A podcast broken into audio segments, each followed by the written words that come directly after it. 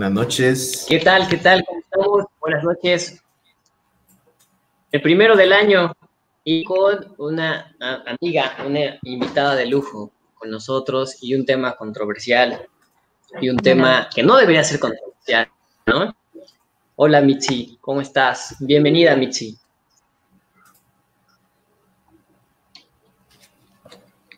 Vamos a esperar a que se, vayan conectando, eh, vayamos viendo ahí hola, más espectadores, ¿vale? Hola, hola. Muchas gracias. Bien, bien, gracias. ¿Nos escuchas bien, Michi?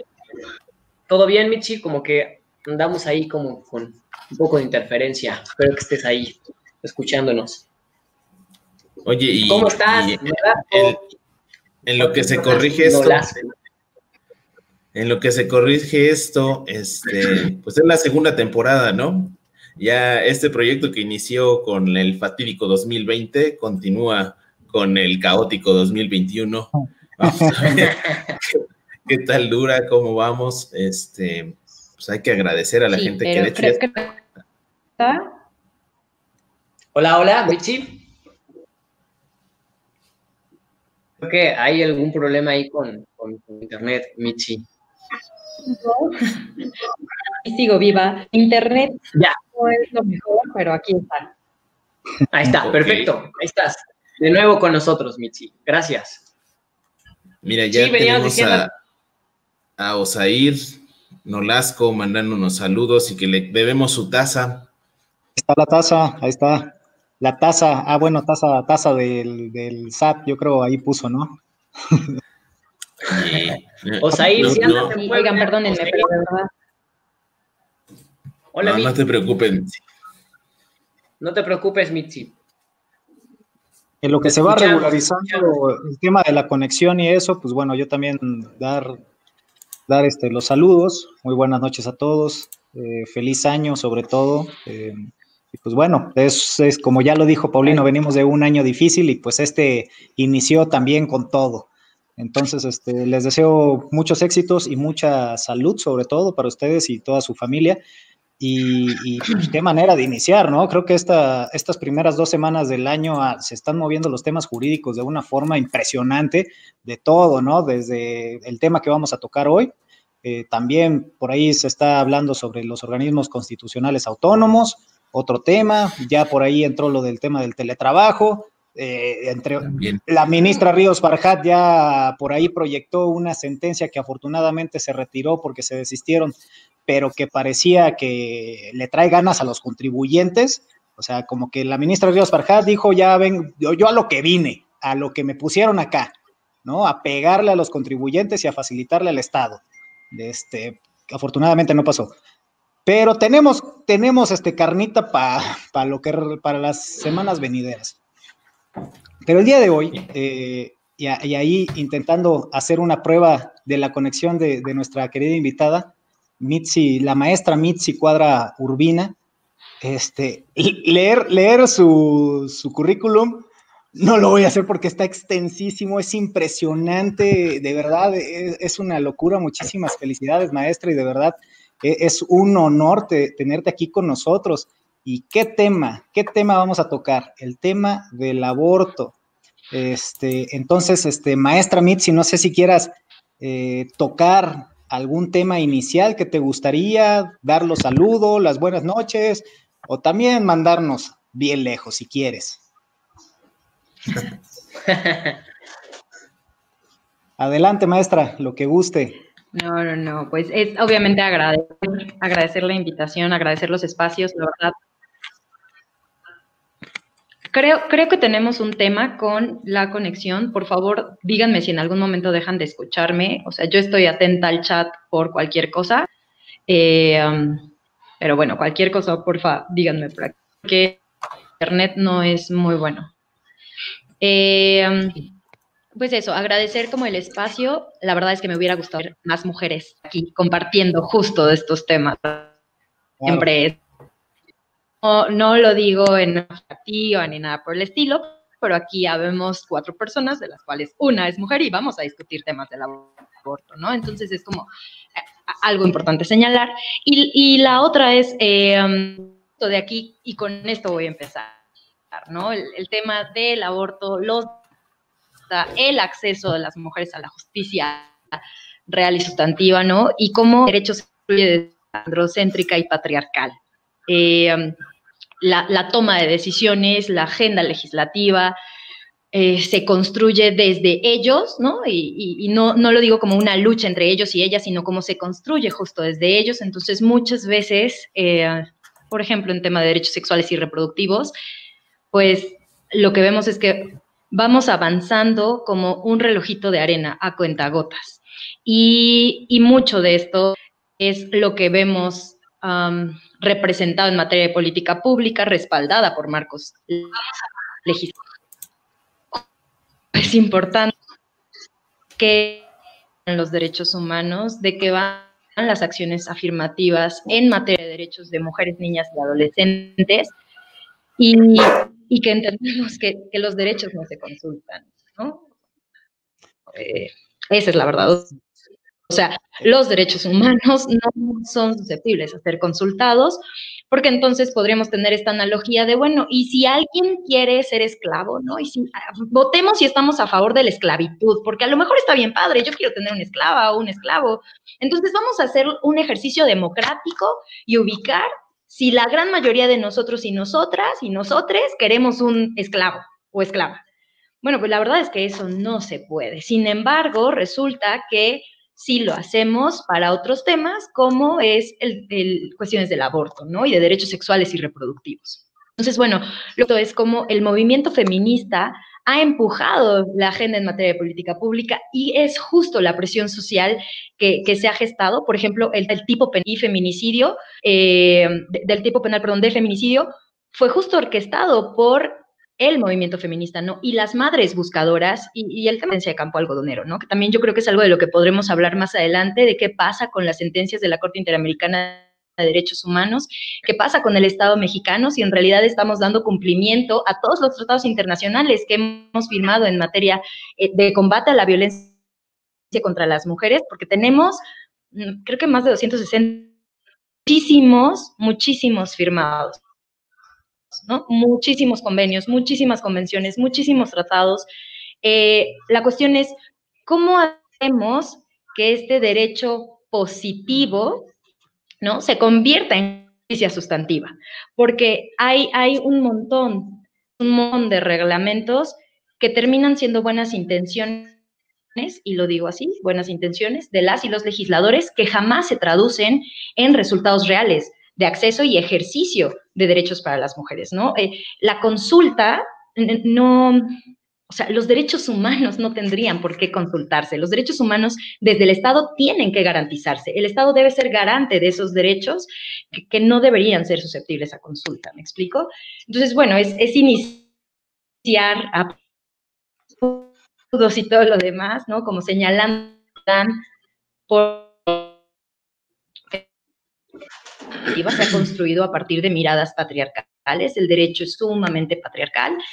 Eh, y, lo cierto es que eso ha obstaculizado mucho, sobre todo en sociedades latinoamericanas.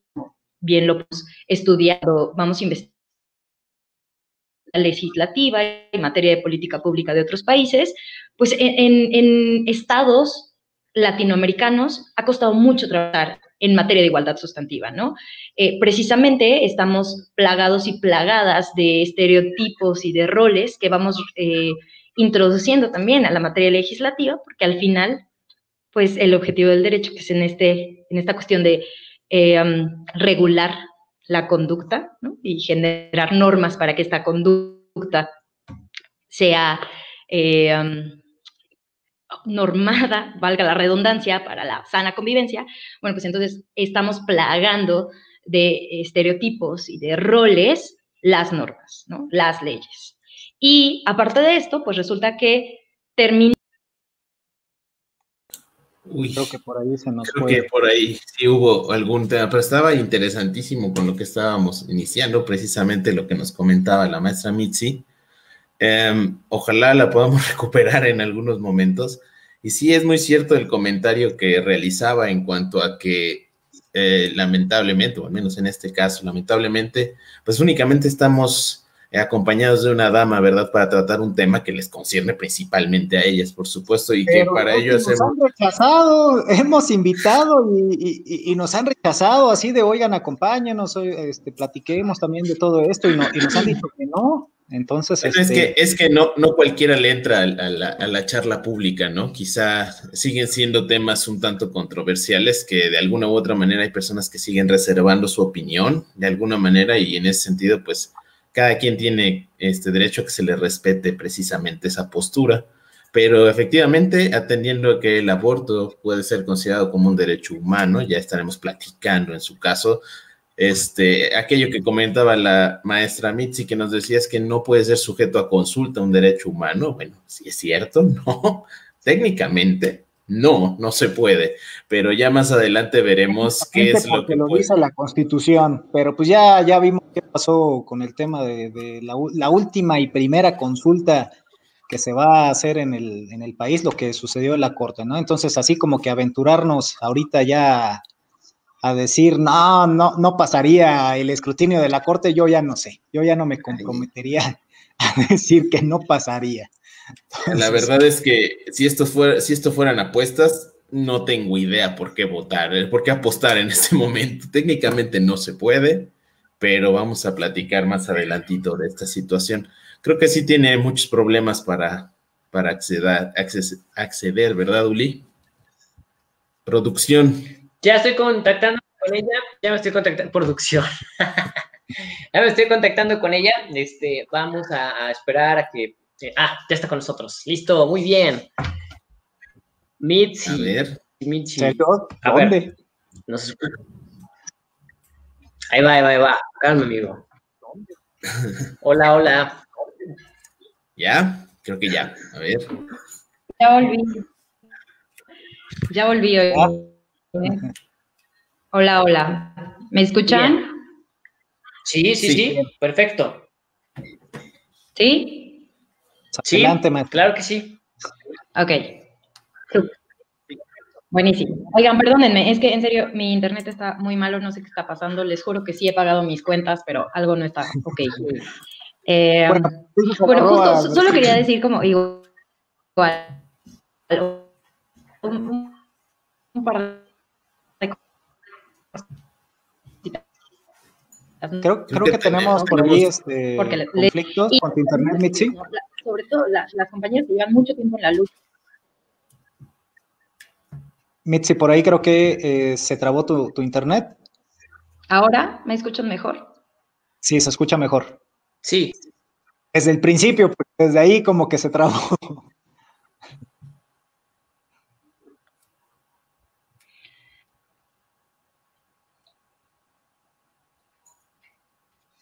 A ver, en lo que este Mitzi, la maestra Mitzi, este, corrige un poquito ese, ese tema, vamos a revisar algunos comentarios, ¿les parece? No tanto. Sí. Amiga, como que se va un poco atrasado, un poquito va, un poquito atrasado, pero sí te escuchamos, ya no. Ya, no. ahora, ya, ahora ya no.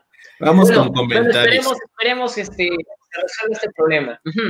A ver, vamos, con comentarios. A ver, vamos aquí tenemos, tenemos aquí a, buen Joaquín Nolasco, Jorge Santos, ¿cómo estás? Este, ya a Noeli. Si nos están viendo las dos, por favor, confírmenos para que les mandemos saludos. Larisa, ¿cómo estás, Larisa? Le manda saludos a, a Saludos ahorita, güey. Jonathan. ¿Cómo, cómo? Ahorita no les mandaste. Ya está Ya está Mitzi con nosotros otra vez. Bien. te moviste tu teléfono. Mejor. Oigan, la verdad es que me. Sí, sí, o sea, sí. Va, perfecto. Venga. Adelante, adelante, amiga, ya ¿Me escuchan bien? Ahora sí. Buenísimo. No, punto número uno, tardan más en decirme maestra Mitzi. No me digas maestra Mitzi. Mitzi está bien. O sea, de verdad yo no tengo ningún tema con los títulos. Les juro, me gusta mi nombre y estoy ok. Me gusta. Sí, relájense un montón. Muy bien. Lo que les estaba diciendo justo es que eh, la verdad es que las compañeras, hace un rato que escuchaba la conversación entre ustedes, porque resulta que me fui, pero no me fui porque yo seguí escuchando todo esto.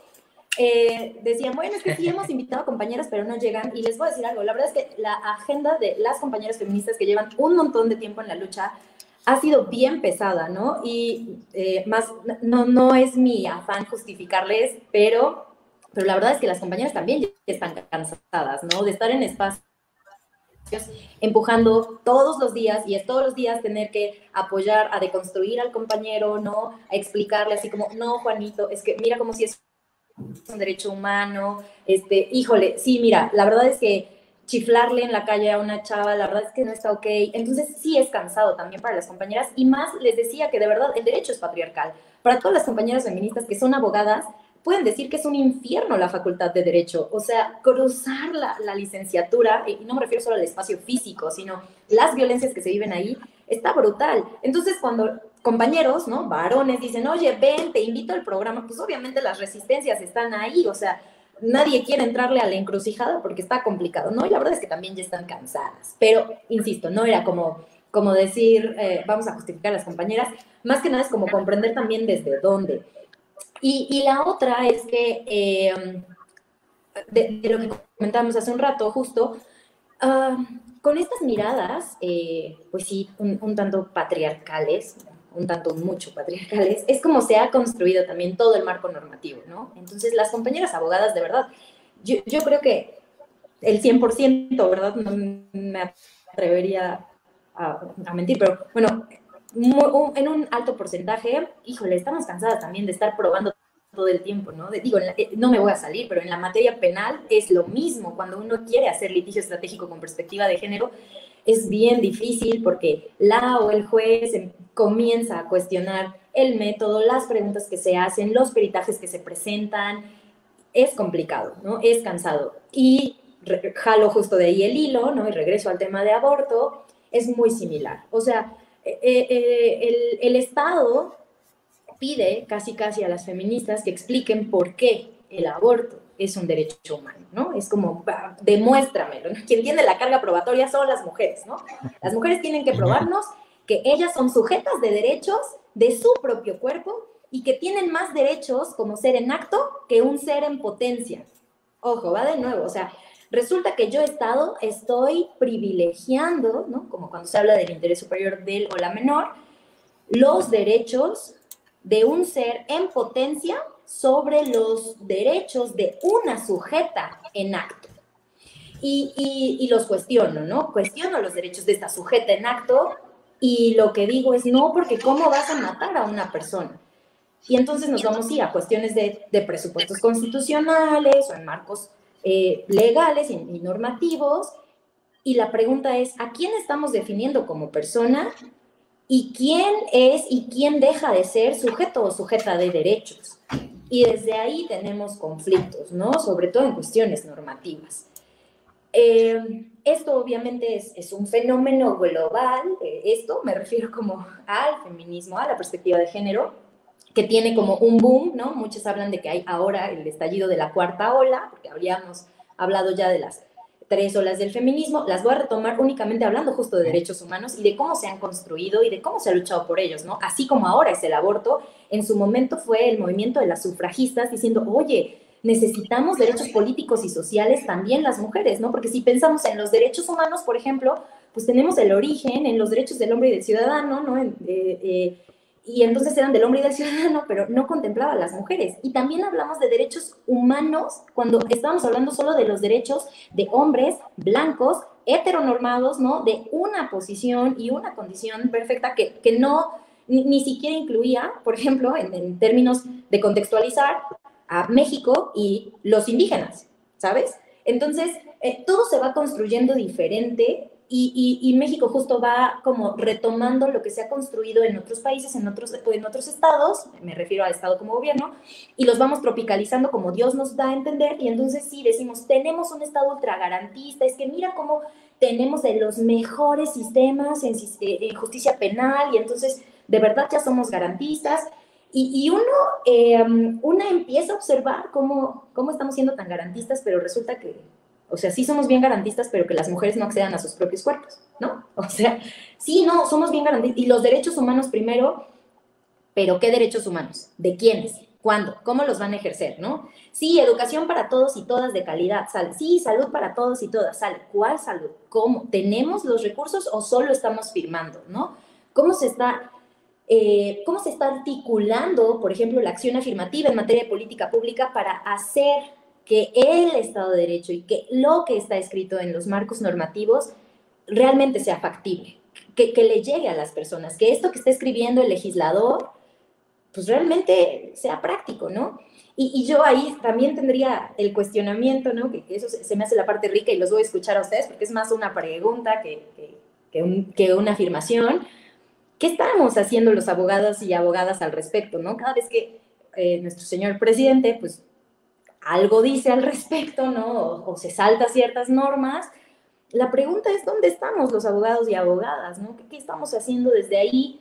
Eh, porque se critica mucho cómo están actuando, cómo estamos actuando las feministas, y dicen, no, pero mis monumentos, y luego, ¿por qué me están vandalizando aquí nomás porque quieren abortar? Este, malditas lesbianas, odian a los hombres, y eh, no sé, un montón de cosas, ¿no? Asesinas, eh, esas no son las formas. Y yo siempre pregunto, sobre todo a los abogados que, que sí conocemos y, eh, las formas, ¿no? ¿En dónde estamos, compañeros? O sea, ¿qué sí se está haciendo entonces en el cómo se debe hacer? Porque tampoco se está haciendo nada. O sea, estamos cuestionando a las compañeras que están luchando allá afuera, en la calle, eh, en las tomas, por ejemplo, lo que fue la Ocupa en la CNDH, en temas de búsqueda o de desaparición de mujeres, y ahora pues, en el tema de aborto, ¿no? Y cuando hablaba de las olas, justo a eso me refería. En estas olas del feminismo se han luchado por derechos diversos, ¿no? Primero los derechos sociales, después los derechos laborales, después el derecho a la educación. Ahora estamos con los derechos justo sexuales y reproductivos y siempre ha sido una lucha el parteaguas. No son dádivas del Estado, ¿no? uno no, una no puede negociar en roles asimétricos de poder. Esa es la razón justo por la que eh, me parece que es el artículo cuarto de la Ley General de Acceso a las Mujeres una Vida Libre de Violencia, dice, oye, mediación no entra porque hay un ejercicio asimétrico de poder.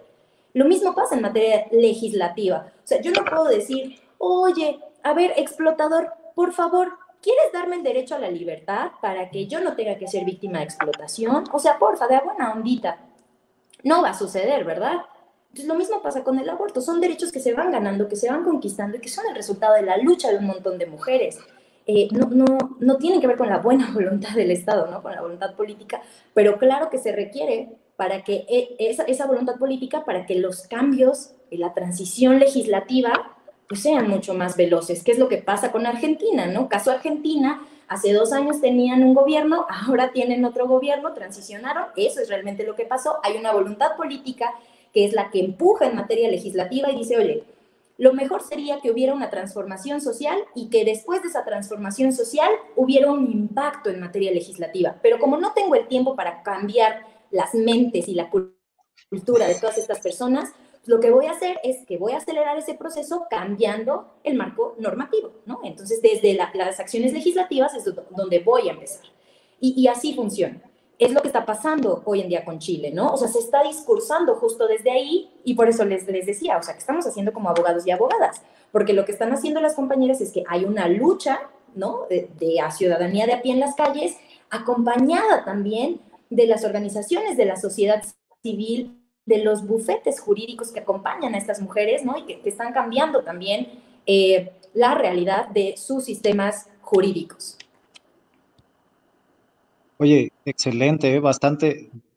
Híjole, yo aquí ya tengo hasta mis notas hechas porque mencionaste muchas cosas que yo desconocía. Mencionaste de, verdad, hasta acá las, o sea, las muestro al final del episodio, como siempre. Tomo notas, este, pero mencionaste muchas cosas que, que, yo desconocía. Fíjate, respondiendo a tu pregunta, ¿no? ¿Qué estamos haciendo nosotros como abogados? realmente, o sea, prácticamente, creo que nada. O sea, prácticamente no estamos haciendo nada.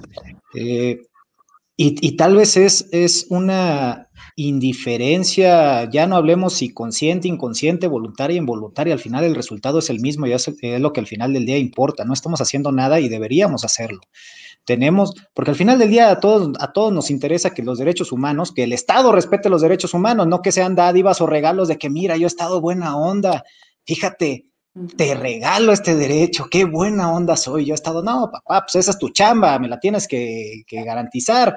Ya, ya, ya, ya, ya pasamos, por lo menos en el texto constitucional con la reforma de derechos humanos eh, de 2011, pasamos a en que el Estado te da los derechos, a el Estado reconoce derechos, aunque materialmente, pues no sucede así, ¿verdad?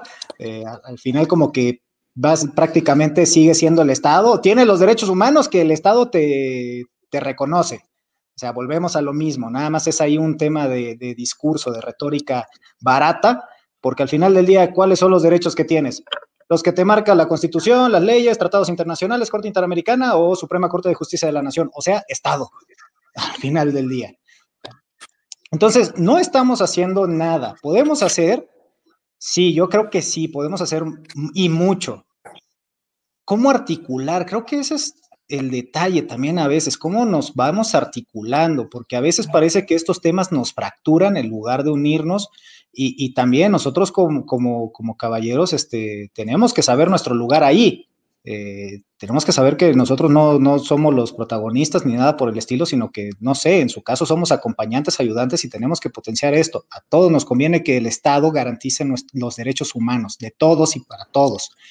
Entonces, eh, responder a tu pregunta, creo no estamos haciendo nada. Y, créeme que a mí en este momento lo, digo con lo digo con tristeza. O sea, en este momento sí siento un, remordimiento, por eso te digo, de, que dijiste tantas, tantas cosas que, que, yo no dimensionaba en mí mismo, eh, que, hacía una autorreflexión muy rápida y digo, creo que puedo aportar algo, aportar algo, y no lo estoy haciendo. Eh, entonces, esa, esa sería mi reflexión. Y como abogado, creo que hay, algo que hacer, sí tenemos algo que hacer. Aunque considere ya podremos entrar un poquito más adelante de, qué está pasando con la Suprema Corte, que a mí el último asunto que, se resolvió la primera sala me dejó muy, pero muy triste, muy decepcionado. Tenemos una Suprema Corte carente de carácter, eh, pero bueno, más adelante platicamos sobre ello. No sé si mis otros compañeros quieran darle a la pregunta. Bueno, pues yo nomás te digo que ya la Suprema Corte no nos va a patrocinar, creo que eso ya quedó claro desde hace como cinco capítulos. Gracias, gracias Cristian, gracias. Este, ah, no es cierto. Suprema Corte incoherente, incongruente. Es, cierto, inconsistente. Yo, yo, comparto mucho la opinión y de hecho yo, yo he estado muy, muy callado, precisamente porque comparto la idea de que en primer lugar, no nos corresponde como, como varones, este, o bueno, como, como personas, en este caso masculinas que somos, no nos compete a nosotros estar quizá al frente o decirles a las mujeres, a las señoritas o a mujeres en general, qué pueden o no pueden hacer. De hecho, nuestra labor, si acaso, como bien dice Cristian, pues es acompañar, ¿no? Como abogados no estamos haciendo nada. Yo no creo, yo estoy seguro que no estamos haciendo nada nada de nada, porque si nos ponemos a analizar, por ejemplo, en temas de aborto, la última, el último asunto trascendente en materia de aborto fue la contradicción de tesis este, 146 y su acumulada 147 de 2007, ¿no? De ahí ha habido más asuntos, por supuesto, pero trascendentes no, los ha habido. ¿no? De la Ciudad de México también se abordó ahí el tema. Claro, pero si ustedes revisan, trascendencia no hubo. Y mucho tiene que ver con algo que bien mencionaba Mitzi, que el derecho es muy patriarcal, ¿no?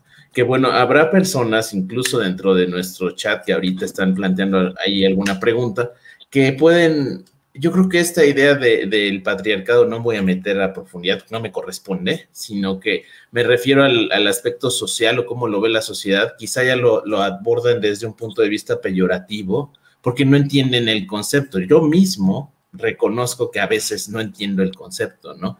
Entonces, cuando Mitzi menciona que el derecho es muy patriarcal, pues tiene mucha razón en el sentido de este recorrido histórico que hizo hace un momento. Magistralmente resumió bastante la, evolución de los derechos humanos en cuanto a la perspectiva, eh, digamos, a través de los ojos del, ser masculino, ¿no?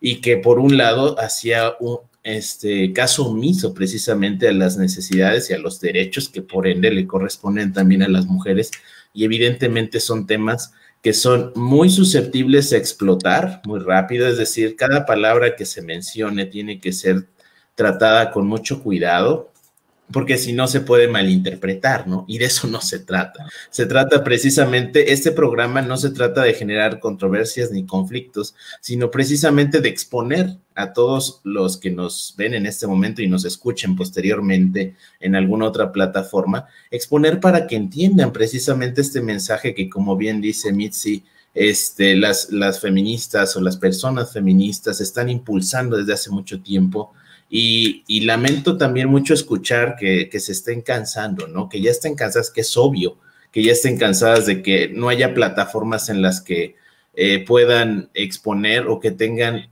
una repercusión real, ¿no? Porque muchas veces hasta parece que les ponen trampas, las invitan a programas para únicamente este, atacar y evidenciar algunas cosas que de eso no se trata, ¿no? Al menos en este programa no se va a tratar de eso. Para aquellos que nos están viendo, no estamos pretendiendo de ninguna manera este, tomar una postura en ese sentido. Ya, yo coincido ampliamente con el hecho de que el, aborto como tal es un derecho humano, como tal. Eh, ya hemos platicado en programas anteriores, como cuando hablamos de bioética y todo esto, de la idea de esta comparación entre el derecho a la vida, que sí es el más importante de todos y demás. Y nada más para recapitular eso, creo que quedó muy claro que el derecho a la vida como derecho humano es un derecho más y como tal puedes disponer de él. Y a veces en la ponderación, pues obvio que va a ser superado por otro tipo de derechos, como en este caso es el aborto, ¿no? Al menos como comentario, digamos, de introducción, ese sería mi comentario. No sé, Uli, ¿qué piensen, compañeros? Oye, nada más por ahí antes, antes Ulises, este, había visto en el chat de, habían puesto una pregunta y la borraron. Eh, yo, yo, agregando un poquito a lo que dijo Paulino, también este es un, programa abierto. Estamos abiertos a, cualquier comentario, así no, no compagine con el nuestro. Eh, somos tolerantes, entonces sientan total libertad para hacer cualquier comentario o pregunta al respecto. Así este, estén a favor, en contra de esto, tengan su propia idea sobre cualquier tema, a veces hacer ese tipo de preguntas también a, nosotros nos, nos, ayuda muchísimo porque nos ayuda a autorreflexionar. Entonces, este, a quienes nos están acompañando, quienes nos van a acompañar, eh, siéntanse en total libertad de hacer este, las preguntas que consideren pertinentes, los comentarios también. Solamente si se pide un, grado eh, razonable de respeto, eh, nada de discriminación, nada de racismo y nada de ofensas, todo, todo en un margen de, de respeto y tolerancia, por supuesto. O sea, no, nada más no hagan lo que Cristian hace cada vez que habla de la Suprema Corte y todo va a estar bien. Ahora sí, Uli. Le estamos dando gente de pagos, se lo merece. Ahora sí, Uli, ¿tú qué dices? No, bueno, no vi la pregunta que, se borró, pero si quieren repetirla, adelante. Ya bien dijo Cristian, eh, siempre con la base de con la base del respeto, no hay problema. La pregunta, la pregunta era, era respecto de nuestra opinión, bueno, considero que la pregunta es en general, la opinión respecto del feminismo radical, ¿no? Esa era la, la pregunta que nos hacía el compañero Jorge Santos. ¿Cuál era pues, nuestra opinión del feminismo? ¿Qué te parece si antes de darle respuesta, porque aquí creo que tiene que, iniciar, vamos a, a, darle el uso de la voz a Ulises respecto a que conteste la pregunta que nos hacía Mitzi, de qué hemos hecho nosotros como abogados en este tema. Ok, bien. Gracias, gracias Mitzi, gracias Paulino, gracias Cristian. Eh, antes de, comenzar el, porque concuerdo con ustedes dos, Cristian y Paulino, evidentemente la respuesta es la misma. Antes de, entrar a decir lo mismo que ustedes acaban de decir, em, creo que este tipo de charlas nutren precisamente y nos hacen ver el punto en el que estamos parados como abogadas, como abogados, pero no solamente, sino como ciudadanos, eh, como seres humanos. el cómo precisamente está este desequilibrio y que ha existido por, por muchísimo tiempo, en donde la desigualdad precisamente eh, acaba precisamente por demostrar, por enseñarnos, por reflejar esta mm, desigualdad precisamente, ¿no? Bueno, en concreto, ¿qué hemos hecho en, particular? Eh, personalmente, concuerdo con ustedes, no, no hemos hecho nada. Me, atañe un poco de, culpabilidad, como dice Cristian. Sin embargo, pues precisamente podemos ir eh, haciendo algo, no sé, que sirva esta charla quizá para poder sumarnos, hacer equipo, no sé si, si, si pudiésemos colaborar con ella o hacer algo. Precisamente, pues la parte jurídica, si, si tenemos las herramientas, si conocemos las herramientas de la parte jurídica, pues poner en marcha esta parte. No solamente quedarnos con este grado de culpabilidad de que me doy cuenta que no hemos hecho nada, sino realmente poder hacer algo.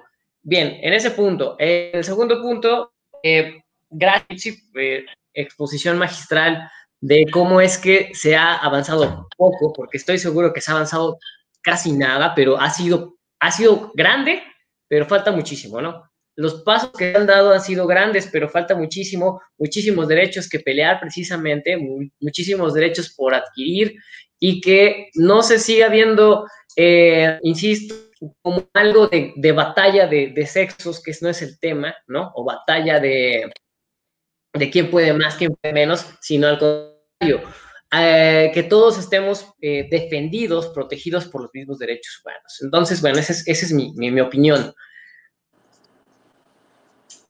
Pasamos, pasamos, si quieres, a darle respuesta rápida al tema que, que planteaba, ya se me fue, no sé si por ahí lo tengas a la mano, Ulises. El de, el de feminismo radical. Feminismo radical, ¿no? Pero, pero, Mira, yo, creo que, yo creo que Oigan, eh, ¿qué propondría al final? Perdonen que, que, Ay, perdonen que les interrumpa, pero yo creo que, disculpen, de verdad yo sé que lo que sigue es feminismo radical, pero justo por eso eh, me gustaría solo aclarar como dos cositas. Eh, de verdad es como un paréntesis así, que me parece muy bueno. Yo les escucho a ustedes y, por ejemplo, también pienso, ahora mismo yo justo como feminista radical, ¿no? Que ahorita les voy a decir igual en tres palabritas que es el feminismo radical, porque dejar ambigüedades no, nos puede llevar a confusiones y, y las Ay, ya, ya, ya volví, perdón. Y las confusiones nos van a llevar como a, que nuestra postura, nuestra posición eh, pueda estar un poco distorsionado, sesgado. Eh, entonces, bueno, hace, hace un rato comentaban como, pues sí, hablamos del patriarcado, pero es que entonces sí es en sentido peyorativo. Yo creo que también tendríamos que empezar por ahí, ¿no? Como que yo me fui así como a, lo rudo y generalmente mis espacios y mis contextos de compartir tienen mucho que ver con los espacios y contextos de compañeras feministas, de temas, eh, eh, de personas que están como muy empapadas en temas de perspectiva de género, porque son los espacios en los que me desenvuelvo. Pero eso no quiere decir que es el único espacio, ¿verdad? Entonces, para los espacios en términos generales, hay muchas personas que no tienen idea de qué es el patriarcado, ¿no? O de qué es la violencia patriarcal, o qué es la perspectiva de género, o qué es el feminismo, y entonces escuchan feminismo y los pelos se les ponen de puntas, y lo único que piensan es mujeres desnudas con el pelo de colores que odian a los hombres. Y la verdad es que tampoco va de ahí, ¿no? O sea, e-, ese es justo el estereotipo de las feministas, que no es necesariamente todas las feministas, y, no porque eso esté bien o mal, simplemente porque hay una diversidad en el feminismo. Aunque feminismo hay un, hay, todo el mundo dice, hay mil feminismos, no, hay mil corrientes, pero feminismo hay uno. Es como decir, el derecho es o civil o penal, no, pues derecho es derecho, pero hay, hay, hay ramas, hay áreas. Lo mismo pasa con el feminismo.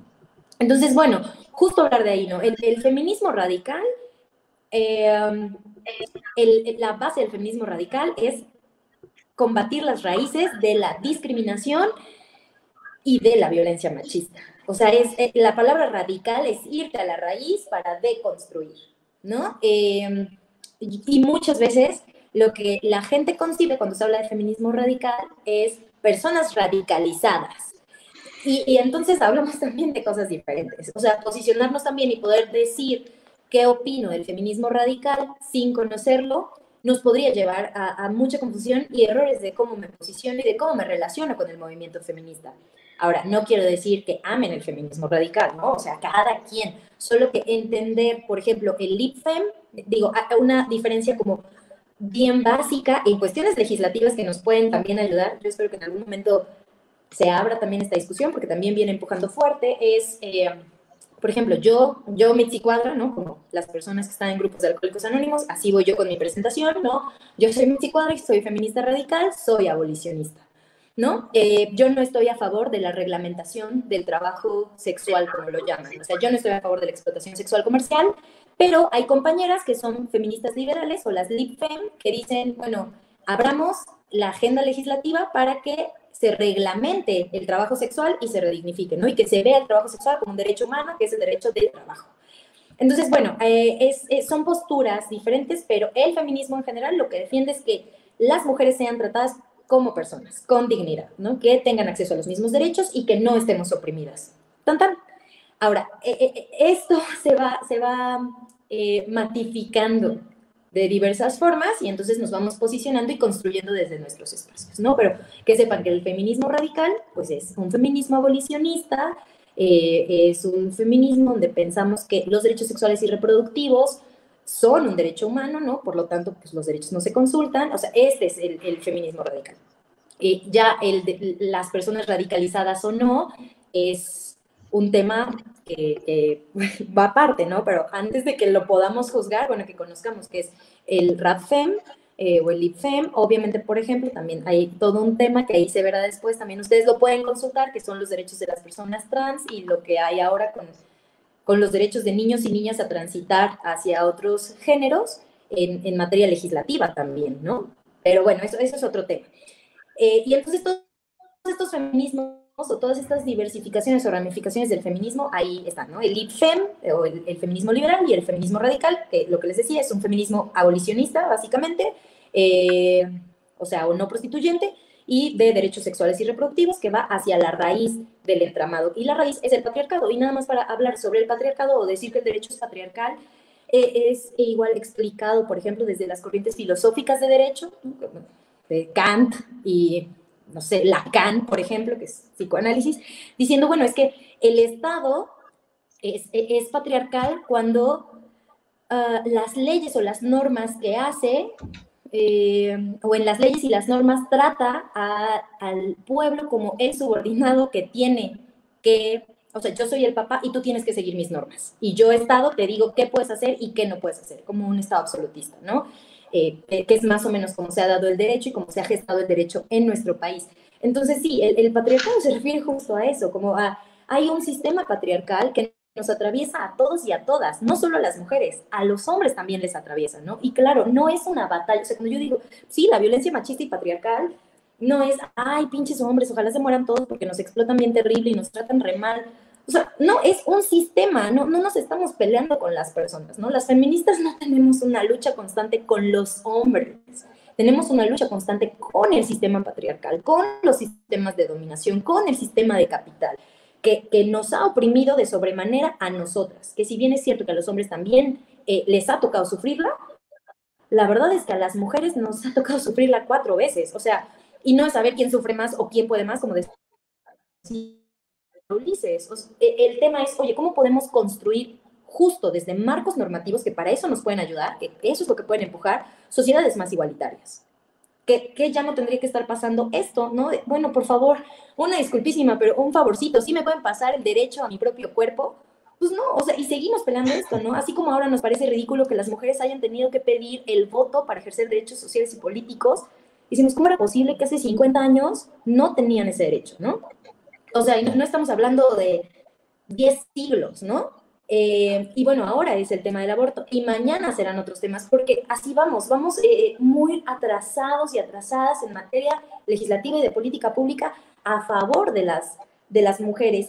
Y em, esta, esta controversia que decían hace un rato, perdón, tampoco, yo sé que estamos cortos y cortas de tiempo, pero solo sí quería aclarar como eso, o sea, cuando hablo del patriarcado, pues es toda un, un tema que tendríamos que abordar en una sesión enorme, pero sí eso me refiero, o sea, no, no tiene que ver con cuestiones ofensivas, sino al Estado como un padre que dice, esta ciudadanía que no sabe qué hacer y entonces yo le tengo que decir cómo actuar, yo le voy a decir qué le voy a dar y yo voy a gobernarlo desde lo que yo creo que es mejor para ellos y ellas.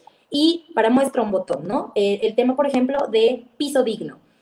El Estado dice, oye, necesitamos que la gente deje de comer en el piso porque entonces y la, la, la, y voy y les pongo una losa en su piso. Claro, pero resulta que nunca escuché qué es lo que realmente necesita y lo que necesita esa persona es agua, porque tiene que caminar dos kilómetros, tres kilómetros, 15 kilómetros para un galoncito de agua.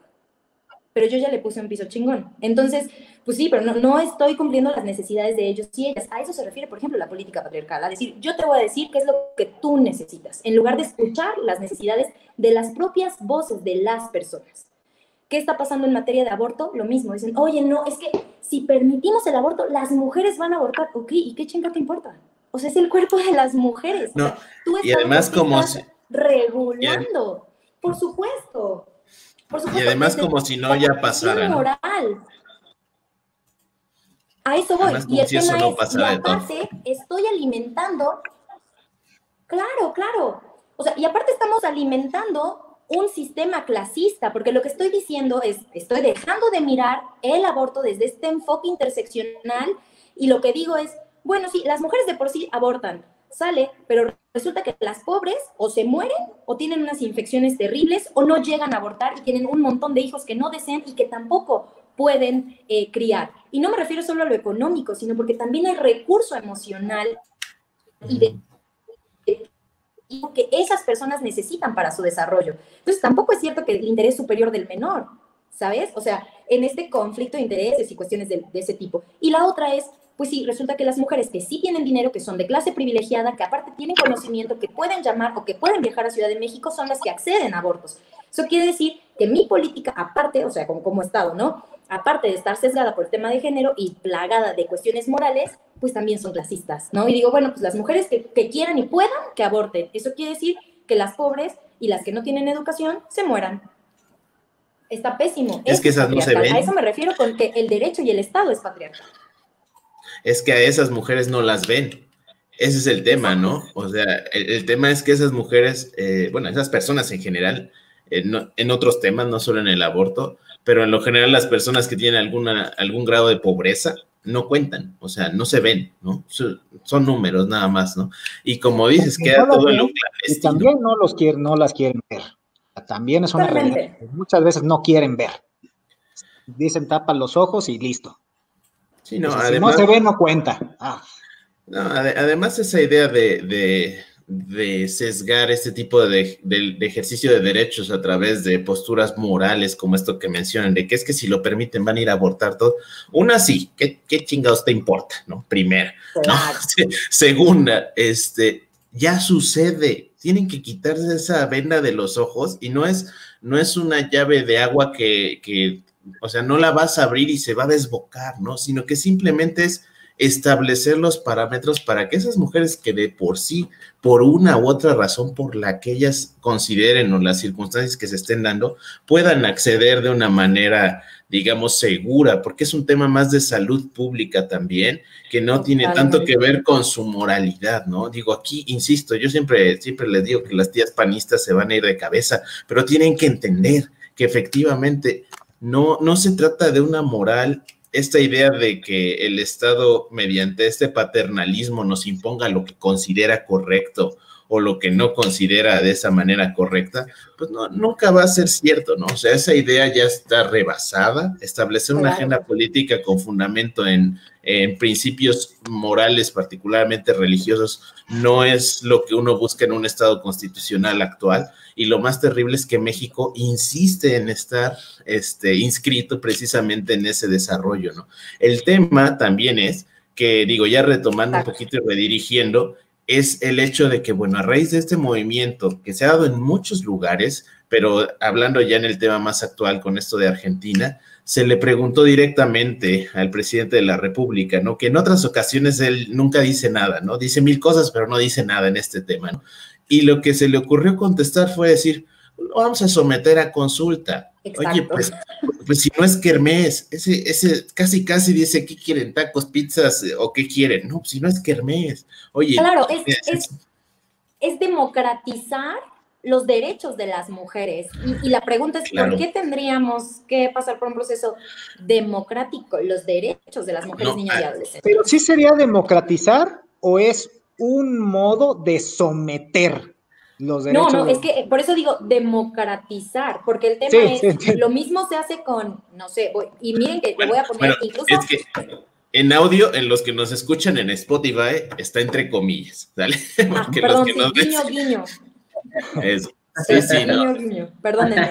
Sí, el, el tema de democratizar, guiño, guiño, o sea, justo es se democratizó, por ejemplo, la lucha contra el narco y estamos hablando de un gobierno de derecha, ¿no? Pues no, ¿verdad? O sea, y resulta que en los gobiernos de izquierda vamos a democratizar entonces los derechos. Ah, bueno, y también podríamos decir, oye, ¿y si nos está gustando el sistema acusatorio adversarial? A ver, ¿por qué no lo sometemos también, ¿no? A consulta.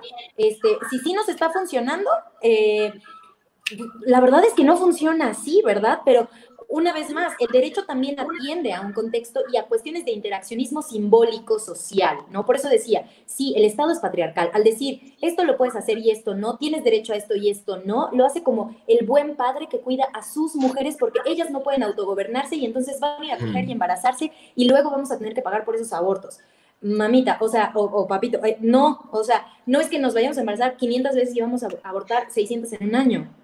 Ni siquiera, ¿no? O sea, para empezar tendríamos que entender el periodo de ovulación de las mujeres, ¿no? O sea, solo vamos a volar ciertos días, solo nos podemos embarazar una vez en un mes y no es como que nos vamos a embarazar 12 veces eh, de todo el año y vamos a ir a abortar cada mes. O sea, ni siquiera darían las cuentas, ¿saben?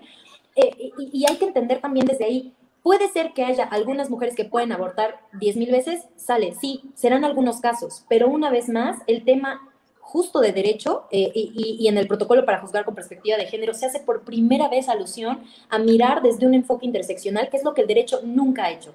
El derecho dice, no, porque son leyes para todos y todas.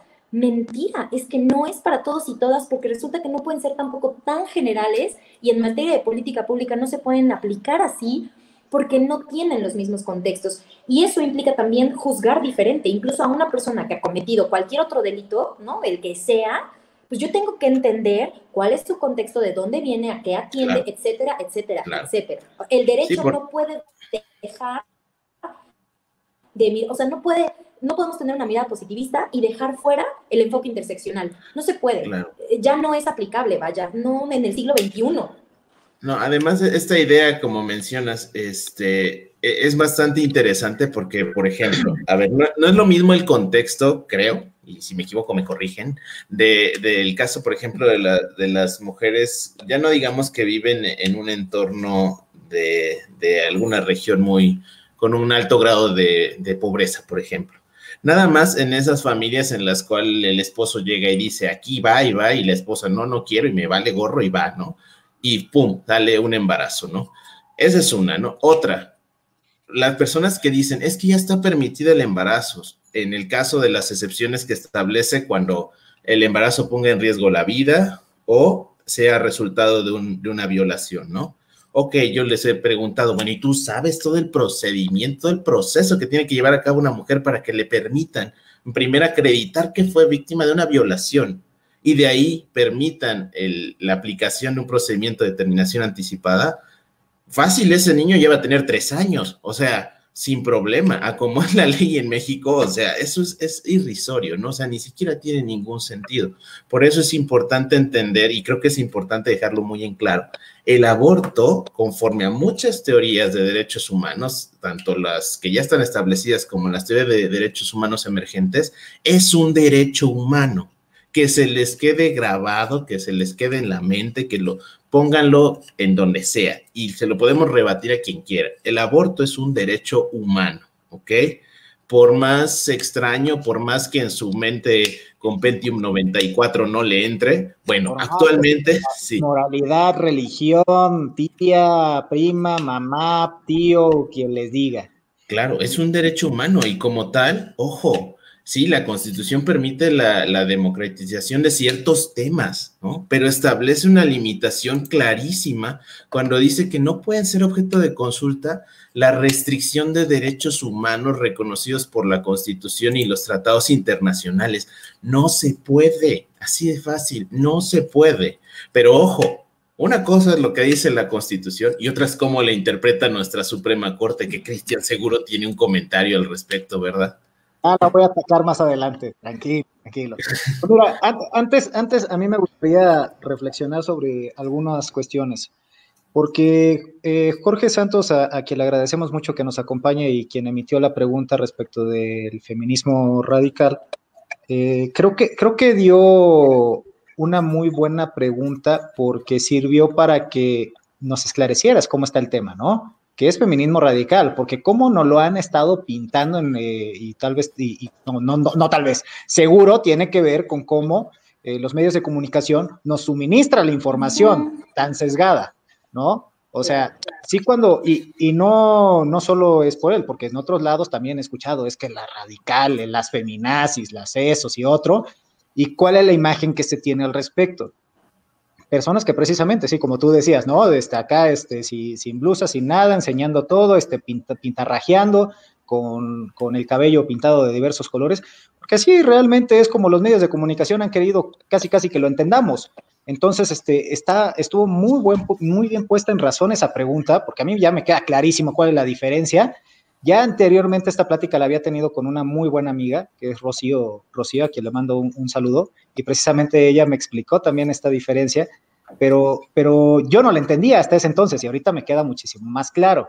Entonces, para que muchos de los que nos están viendo nos van a ver, yo creo que les va a ser de mucha utilidad conocer esta diferencia y, también entender que, que, nos están manipulando y que esa manipulación, este, pues sí tiene, bueno, tiene todos los tintes patriarcales. ¿no? Quizá este, yo nada más para ahondar un poquito en lo que dices, Cristian, yo a esas personas que nos hemos dejado llevar precisamente por esas ideas que nos han este, de alguna manera suministrado los medios de comunicación, este, pónganse a pensar en su familia, ¿no? Digo, yo en lo particular, por ejemplo, yo sí era en su momento de las personas que decían, es que esas no son las formas de hacer una revolución social, ¿no? O sea, dañar monumentos y eso total, al otro ya lo borran y ya, ¿no? Pero mi hermana, que ella es, es, también feminista y, todo esto me lo explicó de ciertas formas, y al pensar precisamente cuando me dijo, bueno, ¿tú qué harías si yo no estuviera? ¿No? Si algo me hubiera pasado a mí. Y ahí fue cuando le entendí y yo dije, quémenlo todo, o sea, de veras, desmadren todo, vayan a la Suprema Corte y quemen la primera constitución, o sea, hagan lo que quieran, porque efectivamente no las escuchan, y si es la forma en la que pueden sacar precisamente esa frustración y llamar la atención, es, es correcto, porque los monumentos, esos monumentos, esas, esas este, eh, construcciones no son nada, sino lo que simbolizan, ¿no? Y eso me lo dijo mi hermana, que, ojo, que ella es historiadora, ¿no? Me dice es que los monumentos no son nada, lo que importa es lo que representan y lo que está detrás de ellos. Entonces, ya, que estamos haciendo, ya que estamos haciendo confesiones, eh, yo debo decir, yo, yo a día de hoy, y ya desde hace ya varios años, yo sí concibo al aborto, la interrupción del embarazo como un derecho humano. Yo lo concibo desde hace varios años ya. Pero sí hubo una temporada donde yo era, digamos, pañuelo azul, ¿no? Este, pero como tú dices, este, Paulino, por, por las diversas... El tío panista. Era, era.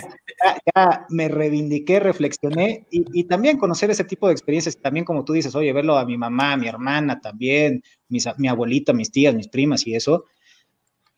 Digo, oye, si estoy muy encerrado, como que, ay, yo, este, hombrecito, blanco, no, hambre, no me pasa nada, yo ni siquiera voy a abortar, ¿con qué derecho tengo, opino sobre eso, no? Este, digo, ya haciendo confesiones, yo hace varios años, varios años, estaba en contra de ahorita mi posición y también ya de hace unos años hacia acá, más de siete años, por lo menos, sí, este, yo vengo afirmando que, el aborto es un derecho humano. Y, también, este, otra confesión, también hace, esto no tiene tantos años, estaba en contra de, la, del, del vandalismo o de... Ah, vandalismo, entre comillas, guiño, guiño, para los que nos escuchan en Spotify. Yo sé, para los que nos escuchan, guiño, guiño. guiño, guiño. Pero, como, como lo dijo Paulino también, o sea, me, ubiqué en una posición o, tuve una experiencia cercana a ello con, un, con una familiar y con una amiga a la que quiero mucho, y yo también así de quémelo todo, quémelo todo.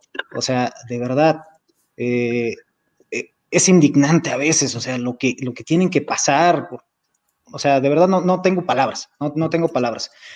Pero bueno, este Jorge Santos nos dice, gracias maestra Mitzi, quería corroborar mi concepto, ya que soy miembro defensor de los derechos de las mujeres y la comunidad LGBTIQ. Y por supuesto, este, a todos los que no opinen como nosotros, saben que pues, aquí somos tolerantes y respetamos todas sus opiniones. Si quieren opinar también al respecto, adelante. Para eso estamos también aquí. Pero bueno, eso era todo lo que quería. Yo, yo, yo quería proponerles, porque ya la maestra Mitzi, bueno, Mitzi, porque ya, ya que no por favor. Mitzi, este, nos, nos dijo que bueno, nos explicó muy extensamente por qué el aborto es un derecho humano y, creo que todos concordamos en ese sentido. ¿O tú no, Ulises? ¿O acaso tú no? Está muy callado, ¿verdad? Está muy callado, así como que no, yo no. No, no, yo no. No, no, ah, ah, no, no, ah, ya salió, ya salió. Con razones. se, se, reserva su, su, su derecho no, claro, a. Claro que es un derecho humano, este, cuando, cuando, no me acuerdo, Mitzi, tú me puedes ayudar con las fechas de, mm, bueno, marchas han habido, han, han existido, marchas han existido, eh, proclamando su, su, derecho a abortar, varias, pero las que se intensificaron más, las que precisamente en donde se eh, creó esta división de esas no son formas y la otra por otro lado de quémelo todo, ¿Cuándo fueron esas fechas? ¿Fue el año pasado o fue en 2019? Esta última. Cuando se dividió esta. El 9 de marzo, bueno, la del 9M fue como el parteaguas completo, o sea, completo. Pero fue, bueno, sí fue el año pasado, pero no pudo haber sido en este, ¿no? Fue el 2020. Ah, bueno, sí. Sí, sí, fue el 8M, que fue el 9M. El 9 nadie se mueve. El 2020. Que, que, que, bien chingones, ¿no? Todos los patrones sumándose al movimiento, pero diciendo, ah, pero te descuento el día, ¿no? O sea, no, pues a toda madre, muchas gracias. No, pues ese, era justo el tema, vamos a pedir permiso. Exactamente, ahora sí, claro, claro. Una vez más, no, no era una petición, no teníamos que pedir permiso. Claro, sí, es un movimiento pero revolucionario, ¿no? Estoy, estoy eh, de acuerdo, mira, pero el, la línea de ellos era, yo soy bien buena onda, me uno a ustedes, pero va a haber consecuencias, ¿no? Yo sé que no tenían por qué pedirle permiso a nadie, ¿no? Eso me queda clarísimo. A, eso me refiero con que estamos ya muy normalizados, eh, eh, hemos normalizado no, muchísimo las conductas patriarcales, ¿no? Y justo desde el derecho se hace. No, no, Miren, ahorita, ahorita que ustedes comentaban esto de los monumentos y las marchas. Tiempo, Mitzi. Eh, Uli, apaga tu micrófono, estamos en vivo. Escuchando toda tu conversación. ya, perdón, Mitzi. No te preocupes. Eh, justo de lo que ustedes decían, ¿no? De esto de, pues es que si fuera mi hermana, si fuera mi prima, la verdad es que es, el primer pasito, ¿no? O sea, tendría, tendríamos que quitar esto de, pues si es algo mío, ¿no? Mi familiar, mi amiga, mí, entonces sí me duele y entonces sí me solidarizo. O sea, tendríamos que pasar al siguiente nivel, que es como, güey, es una persona. Primer paso. Entonces es sujeta de derechos. Y la otra es, de verdad, yo los veo y creo que todos ustedes son abogados talentosos. Y a mí me, encantaría, de verdad, me encantaría que en algún momento ustedes pudieran acompañar, escuchar, acompañar procesos de mujeres que han perdido a sus hijas, ¿no? Que, que, están desaparecidas, que llevan 8 años, 16 años, 12 años, 15 años en litigio y que su carpeta de investigación no ha avanzado. Bueno, seguimos, siguen siendo averiguaciones previas, ¿no? Eh, con un montón de vicios, con un montón de temas. Y una vez más, cuando preguntamos, bueno, ¿dónde están los hombres abogados o por qué los hombres abogados no llevan estos casos? La verdad es que porque no, no hemos logrado que, que, a los compañeros varones les toque, les mueva, les pegue, ¿no? Y estas mujeres se sienten escuchadas y acompañadas por otras compañeras abogadas. Pero mi pregunta en un principio de, bueno, ¿qué, qué estamos haciendo como abogados y abogadas? Justo va de ahí. Es decir, oye, yo, yo soy súper buena en esto, bueno, en el caso de ustedes, no soy súper buena en esto, entonces te llevo un divorcio porque sé que estás viviendo situación de violencia pro bono, te llevo tu juicio por aborto pro bono, o sea, algo que se pueda hacer así, donde pues, donde también estén, estén acompañando esos procesos, porque a partir de ahí una se sensibiliza un montón. Mira, y te lo digo como feminista radical, yo pasé por ese mismo proceso y yo hoy sigo reproduciendo conductas machistas, sigo reproduciendo, bueno, hay compañeras que dicen que eso no existe, entonces digamos violencias horizontales. Cambiémosle el nombre, ¿no? Lo sigo reproduciendo, sigo reproduciendo conductas patriarcales porque vivo en este mundo y no en otro, porque fui criada en esta sociedad y no en otra. Entonces, son conductas que están ahí. O sea, ser mujer y ser feminista no me libra de ser violenta, ¿no? No me libra de, de tener conductas discriminatorias, racistas, clasistas, machistas. Lo único que me, me hace el feminismo es que lo cacho, lo cuestiono y estoy en proceso de deconstrucción de aquí hasta que me muera, ¿no? O sea, no, es como que vayamos con bandera de que somos bien perfectas, tampoco. Eh, pero justo lo que hacemos es eso, incentivar a la deconstrucción. Y ya hay compañeros, eh, varones, que dijeron, oye, ese es el campo de las compañeras, o sea, yo no puedo ser don feminista, ¿verdad? Entonces lo que voy a hacer es aliado y trabajarme mis violencias, ¿no? En lugar de cuestionarme, oye, ¿por qué las mujeres se quedan en situaciones de violencia por siempre? ¿Por qué se aguantan? ¿Por qué son estúpidas? Lo que hacen los, los varones que quieren entrarle a esto es, oye, ¿por qué estamos reproduciendo violencia? Oye, ¿cómo es posible que todos, todos como varones conozcamos al menos a una amiga que nos ha dicho que hay un güey que es súper celoso, que es súper violento, pero ninguno de mis amigos es golpeador. O sea, ¿cómo es posible? ¿No? O, a quién estoy encubriendo, o si me río del chiste, o si consumo prostitución, o si, ya sabes, o sea, entonces estoy siendo aliado del patriarcado, reproductor de violencia. O sea, y, y empezarse a cuestionar desde sus propios espacios, eso eso es revolucionario. O sea, más allá de entrarle al feminismo y qué están haciendo las compañeras, por eso les decía, ustedes como abogados, ¿qué están haciendo? ¿no? ¿Cuántos casos están acompañando? O sea, en esas que sí son las formas, ¿cómo están empujando en materia legislativa? ¿Cómo están apoyando con los conocimientos que ustedes sí tienen a construir una base teórica fuerte? ¿Cuáles son sus investigaciones al respecto? O sea, no lo sé, no tengo ahora cabeza para pensar a lo mejor en muchas ideas, pero eh, no sé, a lo mejor es eso, ¿a, cuántos casos se han acercado? Pero esa que, que propones, yo, yo, sí me sumo, o sea, digo, por ejemplo, mi área de expertise, de lo que más, más este, me dedico, es, es, el amparo y todo eso, pero también el civil y familiar se los vengo manejando. Y yo sí me sumaría, ¿no? Digo, no es por levantar una bandera ni la chingada, porque, porque ese sí se los vengo manejando. Y, y, de hecho, sí, yo no soy de, de, andar presumiendo, nunca van a ver mi Facebook un litigando ando y estoy en la chingada y estoy tomándome fotos en X y millones de lados, pero, pero, oye. Échame piedras, échame piedras. No, no insultes al palazuelos poblano. No insultes al palazuelos poblano, que es mi compañero Ulises. Este, pero. Palazuelos del derecho. Yo sí me. Oye, Palazuelos es abogado. Pero, pero, oye, pero Palazuelos es abogado también. Sí, pues, sus cosas. Pero, yo sí me sumo, ¿eh? O sea, neta, si conocen de alguien que necesite la separación de domicilio familiar y el divorcio de agrapa, voy. Yo no tengo ningún problema en eso, porque sí es cierto que hemos hecho, no hemos hecho nada, ¿no? Y yo, por ejemplo, no podría decirles ah, pues yo te voy a hacer todo el acompañamiento en materia penal, porque yo sé que, por ejemplo, Uli... pero te vamos a tomar la palabra, te a tomar la palabra y lo vamos a hacer en un post, ¿no? ¿Te parece? Lo vamos a publicar en la página de Fuera de Juicio y, hacerle, hacer difusión, hacerle difusión y, pues por ahí nos vamos sumando, ¿no? por ahí vamos apoyando. eso es revolución, dice Mitzi, eso es revolución, ¿no? Precisamente, y no lo que a lo mejor otras personas tienen en su cabeza, eh, de lo que eh, ese concepto entendido de feministas radicales, ¿no? Esta revolución y, bueno, más allá que preguntaba Michi, ya, eh, ¿qué estamos haciendo como abogados? ¿Qué estamos haciendo como seres humanos? Toma la palabra al respecto. Sigo una página de Instagram que se llama De Machos a Hombres. Seguramente Mitzi la conoce. Es una página de Instagram de consejos de construcción. Fíjate qué conceptos hasta inclusive difíciles de pronunciar y qué conceptos tan pues, tan, tan, tan novedosos, pero que tenemos que ir aprendiendo. Esta página de machos a hombres lo que te trata de hacer es, o sea, plantearte si efectivamente, o más bien, eh, estás ensimismado y, y te llegas a decir, yo no soy hecho, ¿no?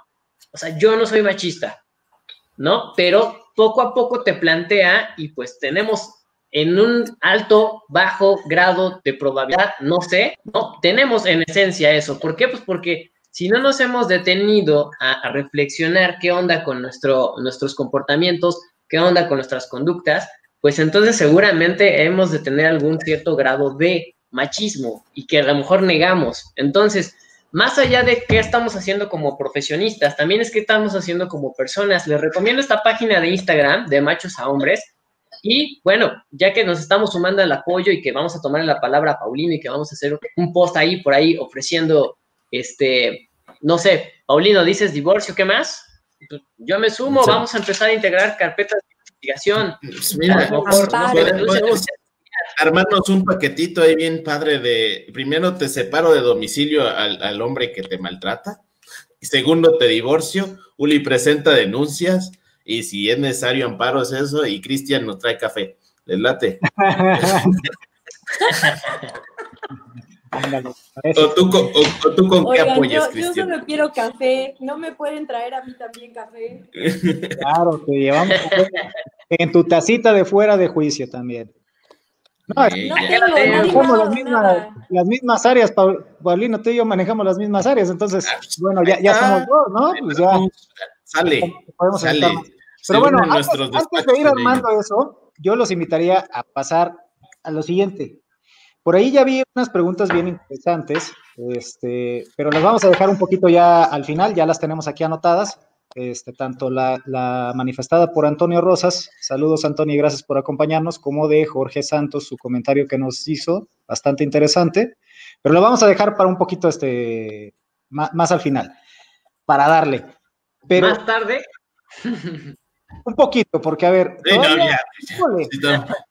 tampoco es sesión de ya, tocamos, varios temas eh, que teníamos ahí agendados. Pero, híjole, el tiempo, el tiempo siempre. Oigan, compañerites y compañeritos y compañeritas, perdonen la brutal interrupción al aire y todo esto. Pero yo sigo en la oficina y tengo que salir corriendo en cualquier momento porque vivimos en México y yo me traslado en bicicleta hasta mi hogar. entonces vamos cerrando. Por seguridad, este, entonces el ataque a la Suprema Corte, entonces el ataque a la Suprema Corte va a quedar para después. Pero sepa. Podemos hacer una segunda edición, no tengo problema, y si es contestar preguntas también, pero sí, por favor. Excelente. Oye, entonces este, le damos, este, bueno, por ejemplo, aquí Antonio, Antonio Rosas dice, buenas noches, si no escuché mal, la, la, maestra Mitzi Cuadra hizo mención algo sobre niños y niñas a transitar a otro género. ¿En qué consiste? No sé si quieras dar un breve esbozo o quieres que lo dejamos para otro, sí, claro, yo no tengo problema, o sea, solo es como no nos vayamos a las 12, porfa, porque pues México feminicida, ¿verdad? Ah. Está cañón. Pero eh, sí, el tema de las infancias trans es, es uno de los temas principales también en materia de derechos humanos ahora. Ahí igual les puedo recomendar a una abogada que es maravillosa, a diferencia, ella tiene una postura bien distinta a la mía, ¿no? justo es lo opuesto, lo que les decía de las lip fem y las lip trans, las lip trans, las, las eh, feministas radicales, perdón. Eh, ella acompaña casos de infancias trans y todo esto, y ahora mismo la cuestión es ubicar si la transición hacia otro género, en caso de niños, niñas y adolescentes, es también un derecho humano, ¿no? Porque hay quienes claman que es un derecho humano y otro grupo que, que, que no estamos tan a favor, ¿no? Ojo, eso no quiere decir que no estamos a favor de las personas trans, ¿no? Quiere decir que no estamos a favor de que los procesos de transición se hagan con niños, niñas y adolescentes, precisamente porque pues, e, e, es enorme el tema, ¿no? Por ejemplo, el feminismo radical. No hay un sistema binario, es decir, una ejemplo, si Uli se maquilla, eso no lo convierte en mujer, ¿no? O sea, si draguea y mañana decide que quiere ser drag toda la vida, eso no lo hace mujer. Porque ser mujer no es únicamente como disfrazarse de mujer. Una no se disfraza de mujer. Eso lo decimos las feministas radicales, ¿no? Pero están otros grupos de feministas que dicen, no, no, sí, o sea, si yo me siento mujer y entonces me pongo vestidos, zapatillas, la, la, y estoy atrapada en un cuerpo de un varón, entonces quiero transitar hacia el otro género. Y así nacen como eh, todo el tema de las, las, personas trans. Yo no soy especialista en trans, hay otras personas que sí lo son y acompañan estos procesos.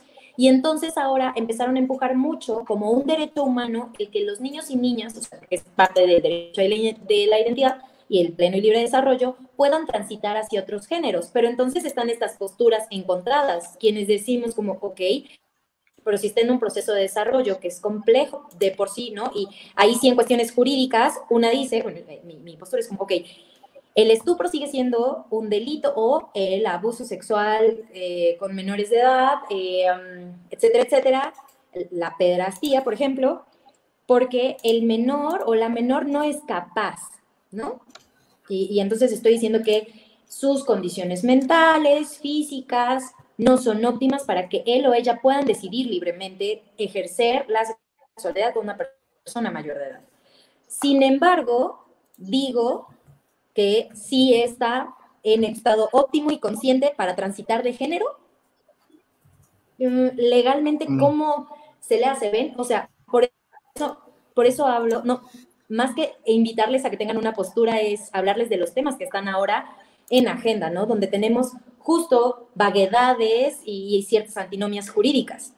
Entonces, es muy interesante escuchar a otras, eh, yo les, les, digo, por ejemplo, esta abogada se llama Alejandra de Ledecer, síganla, es buenérrima. Ella tiene una postura y una visión totalmente diferente a la mía. Y eso no quiere decir que somos enemigas, nos amamos así un montón, ¿no? Y hacemos trabajo desde nuestras áreas y está bien bonito compartir. O sea, justo hace un rato ustedes decían, no, pues que no haya controversias. Y yo decía, ay, no, sí que haya, que haya y que haya muchas dudas y muchas cuestiones y muchos puntos de vista, porque el tema, más que discutir y pelear, es conversarlos y, ver cuáles son las ventanas de posibilidad, más que los puntos de quiebre, los puntos de encuentro en donde podemos empezar a co-construir.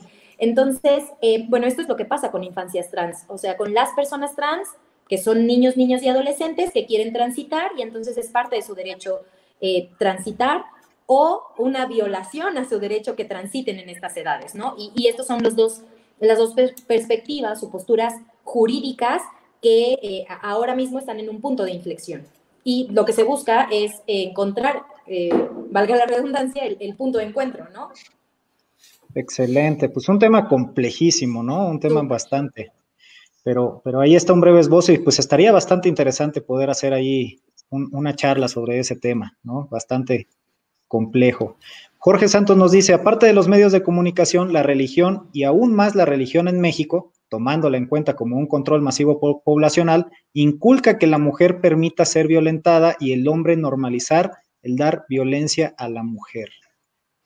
¿Qué opinión te merecería, Mitzi? Es un hecho, ¿no? Digo, la verdad es que también hasta eso va cambiando. Eh, ahora tenemos diplomados, especialidades en teología feminista, ¿no? Pueden seguir también en las páginas de Facebook, así, Cátedra de Teología Feminista. Está interesante porque lo que hace es centrar la mirada eh, eh, no solo como en una religión patriarcal, sino como en ir buscando relaciones espirituales diferentes y disidentes. Entonces está bastante interesante, pero es un hecho, digo, por eso decía que, México es muy machista, que es muy conservador y todo mundo últimamente dice, claro que no, porque a la Virgen... Y Puebla más. En una estima, sí, no, bueno, claro, pero así con una estima maravillosa y la verdad es que tampoco es cierto. La estima que se le tiene justo a, a, la figura de la Virgen tiene que ver con el simbolismo, ¿no? Con lo que decían hace un rato, de los símbolos. Y entonces es esta figura de la mujer que sirve, que es abnegada, que todo lo sufre, que todo lo aguanta y aún así ama, ¿no? es una mujer que ama demasiado, por así decirlo, y, que aguanta, y la palabra aguantar está acá.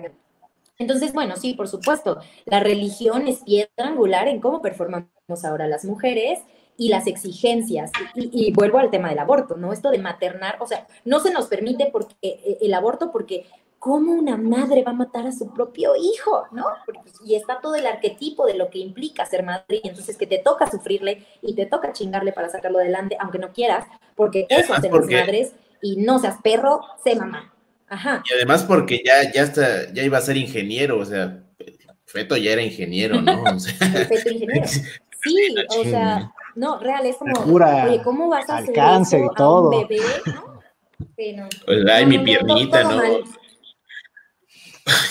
que esos videos, es que esos, esos videos, aunque suene muy gracioso, y yo lo digo obvio para cortar la atención, es precisamente para evidenciar que a través de ese tipo de videos transmiten morales a grupos este, sociales que a través de esos discursos tan, tan tan este, sentimentales, pues se van inculcando ese tipo de ideas, ¿no? No solo a través de la religión, digo, a mí que me digan que la religión manipula más, así dice una sarta de babosadas, qué sorpresa, ¿no? O sea, sorpresísima para mí, ¿no? O sea, eso siempre ha sido, pero los medios de comunicación a través, por ejemplo, de videos como este de Ay, mi piernita, o los memes del feto ingeniero y todas esas cosas, o sea, suena chistoso, pero no, bueno, seguramente conocen gente que de verdad piensa que, así son, ¿no? Que los abortos es realmente romper en pedazos a un, a un niño o algo al cáncer.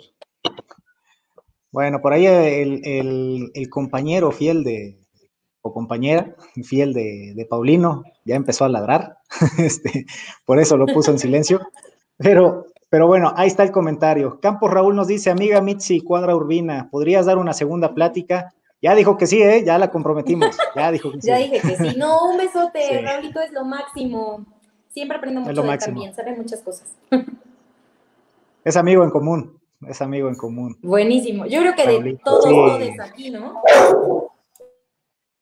Este, Antonio Rosas, gracias por responder mi duda. Jorge Santos, la Virgen de Guadalupe es el símbolo introducido por, por los españoles en la conquista. Totalmente. Totalmente. No, digo, sigue siendo, por eso hablamos también de colonización. Claro. ¿Mm? La diosa Tonanzi, muy bien. Venga. Pues hay muchos temas todavía. a eso me refiero que sí implica cuestiones colonizadas y el feminismo. Creo que se te trabó, ¿sí? Sí, creo que se, se, fue por ahí. Este, Deje de pero bueno, los compañeros. Yo creo que esta, esta, esta charla nos da para, para otra, sin duda, continuarla, porque creo que ya nos estamos yendo hacia un montón de lados, ¿no? Y está padrísimo, pero creo que también ya estamos llegando a nuestro límite, ¿no? Porque Mitzi también tiene que ir. Así que yo propondría ya leer todos los saludos que del principio nos han enviado para corresponder a ellos y dar las palabras finales, no sé qué piensen.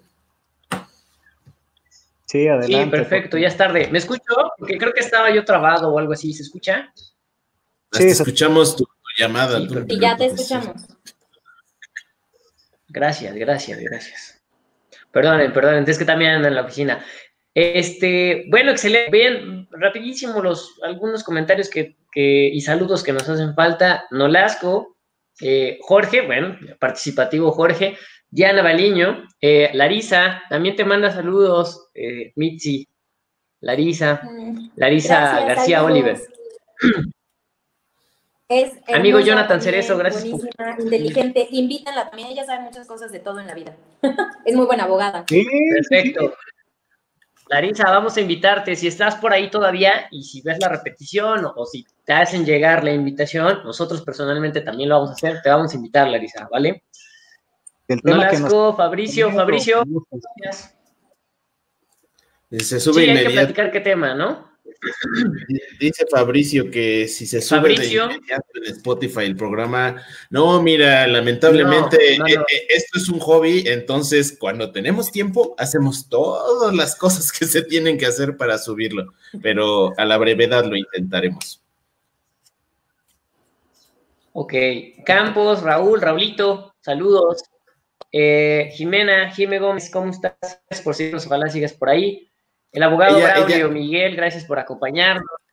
Jimena hablaba de la violencia también en el ámbito laboral, cuando Mitzi nos comentaba precisamente cómo era la vida en la facultad, de toda la violencia.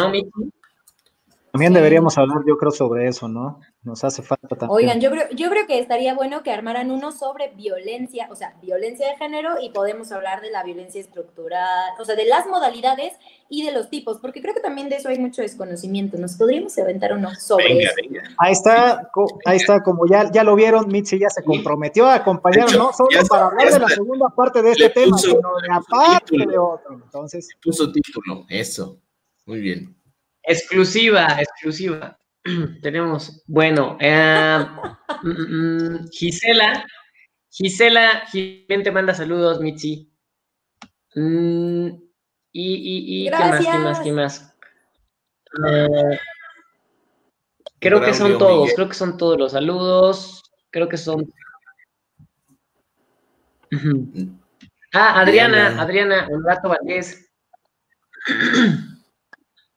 Dice, dice este Adi Honorato Valdés, al final el tema es holístico, educación, religión y cultura patriarcal, mientras no mientras que la mujer es un ser humano y simplemente merece el mismo respeto. Ahora, hablando de la sumisión de la mujer, hablamos de la indefensión, indefensión aprendida. Es un tema delicado. Ojalá no utilizaran el mal utilizado sarcasmo en un tema que lacera a todos los hogares mexicanos. Pueden herir susceptibilidades y para la próxima algún especialista para el tema de género y violencia de género. Vamos a Michi también. Y pues, y les dice. Oye, nada más ahí a mí sí me generó mucha duda. Eh, sí, eh, justo, bueno, eh, hablar, por ejemplo. Adelante, hablar sobre indefensión aprendida, que es igual ah, todo. No, perdón, perdón. Hablar sobre indefensión aprendida, claro que es, es todo un tema, ¿no? Incluso yo sé que aquí estoy proponiendo y abriendo y todo, pero por ejemplo, hablar de trata de personas, ¿no? Y, el tema con las víctimas, eh, Obviamente tendríamos que hablar de síndrome de indefensión aprendida, que en algún momento se catalogó como síndrome de la mujer maltratada, por ejemplo, eh, el del psicópata y la complementaria, ¿no? Cuando la víctima no se asume como víctima y aparte también participa en la propia explotación o en la propia situación de violencia, ¿no? Conceptos muy de, de Bourdieu, hablando de eh, el capital simbólico, eh, de la violencia simbólica. O sea, sí hay, o sea, nos da para hablar de un montón, sobre todo para entender los procesos psicosociales por los que atraviesan las víctimas eh, de la violencia, ¿no? Eh, y en este caso de los delitos como el feminicidio, la trata de personas, eh, la desaparición, etcétera, etcétera, etcétera, sobre todo cuando estamos hablando de mujeres, niñas y adolescentes. O sea, es, ese igual sería como otro, otro cofrecito de un montón de preguntas y de procesos donde también se intersecta el tema legal, es decir, el aparato de justicia que no logra eh, integrar estos elementos eh, precisamente por esta visión como súper positivista, donde pienso que esto es muy científico y lo otro no es tan científico y entonces los peritajes son los mismos y las pruebas y no sé qué, y la, la, la. O sea, e, eso también está, híjole, sigue siendo una deuda con las mujeres, ¿no? Como eh, es carga probatoria que tienen las mismas víctimas de por qué no se salieron de ahí, por qué no hicieron otra cosa, por qué no sobrevivieron, por qué no denunciaron a tiempo, por qué, o sea, es, regresarle la responsabilidad a la víctima de su proceso de victimización. ¿Perdón? Revictimizándolas. Totalmente, o sea, tu, tu, ley general dice no las vamos a revictimizar, ¿no? Y la ley general de acceso a las mujeres a una vida libre de violencia también dice no la revictimización, pero el juicio en sí es la revictimización. O sea, yo tengo eh, ahí desahogando mi testimonial con la víctima, es es un proceso de revictimización, ¿no? Entonces, es, es difícil articular los conceptos que se han introducido, porque sí a las leyes, con las realidades. Eh, y, me parece como muy atinado el tema del, del, comentario, o sea, por supuesto que, que sí tendría que abordarse como todos pues estos procesos sociales por los que atraviesa. Pues ahí está, Mitzi ya se comprometió para otro programa donde vamos a hablar de eso. Ya estás comprometido para cuatro temas, ¿eh? Yo aquí ya tengo anotado cuatro, cuatro programas, creo, ¿no? No manches, no. Yo solo se los dejo así en la mesa para que lo vayan como dialogando y colocando en algún lugar. no, sí, lo vamos a ir acomodando, no, no, no, no tan, no, no seguido, ¿no? Ahí te vamos a preguntar, Mitzi, ahí pásanos tu calendario, ahí este, ¿no? Este, para, para tu, tu, amiga que, también, que también nos proponías. Fernanda, um, perdón, Fernanda Cifuentes también dice, qué buena plática. Este, mm, Cristel, ¿cómo estás, Cristel? Saludos. Dice que un tema muy controversial. Este, saludos. Jimena te manda saludos. Este, Fernanda Cifuentes dice lo siguiente: también en los espacios donde se presenta la laboral, escolar, relaciones personales. Y bueno, creo que ahora sí son todos los saludos. Súper. Bueno, pues ya yo nada más le quiero mandar un saludo enorme a Faride, Albona, así que la amo con todo mi corazón y que está escuchándome en algún lugar que no sé cuál es, pero por alguna plataforma. Y ya está. Comentarios finales, algo que agregar.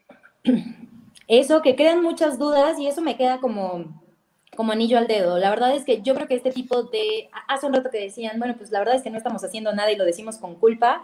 Yo les, les puedo regresar ahora que están haciendo algo, ¿no? Y estar haciendo algo es estar construyendo y generando espacios de diálogo. Y al final de aquí pueden partir muchas cosas más, ¿no? Entonces yo creo que es el primer paso para que no se vayan con, ay, no estamos haciendo nada, sí están haciendo algo y sí estamos haciendo algo y las personas que están escuchando y se tomaron el tiempo para sentarse y escuchar esto están haciendo algo también. El tema es cómo lo empezamos a materializar también, ¿no? Que no se quede en una cuestión motivacional, que, que hoy nos tocó, pero mañana se nos olvidó, sino cómo podemos volver este tipo eh, de espacios en, estrategia reales, aplicables y sostenibles, ¿no? Que, que sería mi invitación. Y la cuestión justo de la controversia es buena, e incitemos al diálogo. O sea, más que la discusión y a ver quién, tiene los mejores argumentos, es el diálogo y buscar los puntos de encuentro eh, y también los puntos de inflexión. Excelente. Yo, yo, si me permiten, y nada más para terminar, yo, yo concuerdo con el tema de, de, la controversia. Me parece, a mí siempre me ha parecido, y en diversos momentos lo he podido externar así, que la diferencia pues es la, la verdadera área de oportunidad para crecer, ¿no? Y para unirnos más. Eh, mis reflexiones finales, híjole, me llevo mucho aprendizaje, de verdad, conceptos aquí que ya tengo anotados y que voy a estar ahí checando.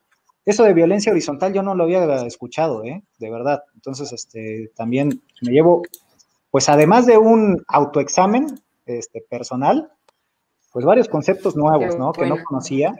Eh, y, pues sí, eh, yo, yo por lo menos me, comprometo aquí frente a todos y contigo, Mitch, también, que le, yo, yo cuando terminó el, último asunto que se discutió en la primera sala respecto si no ajustar el tema del aborto en, en los códigos penales estatales era un tema de omisión legislativa, yo de verdad al final, cuando terminé de escuchar todas las, argumentaciones de, las ministras y los ministros, acabé sumamente decepcionado. Me parece que tenemos actualmente una corte que, no tiene carácter. Tenemos varias y varios ministras y ministros que, de verdad me parece a mí no tienen el carácter suficiente para estar ahí y que y estar en el ojo del huracán. ¿no? Eh, al final del día es nuestro máximo tribunal y pues tendrían que entrarle a los temas. Entonces, eh, yo, yo, yo sí me comprometo aquí, le voy a echar un ojo a todos los precedentes que han salido de aborto, porque la verdad la Corte nunca le ha entrado al fondo, nunca le ha entrado al fondo. Ha bateado los temas por cuestiones formales.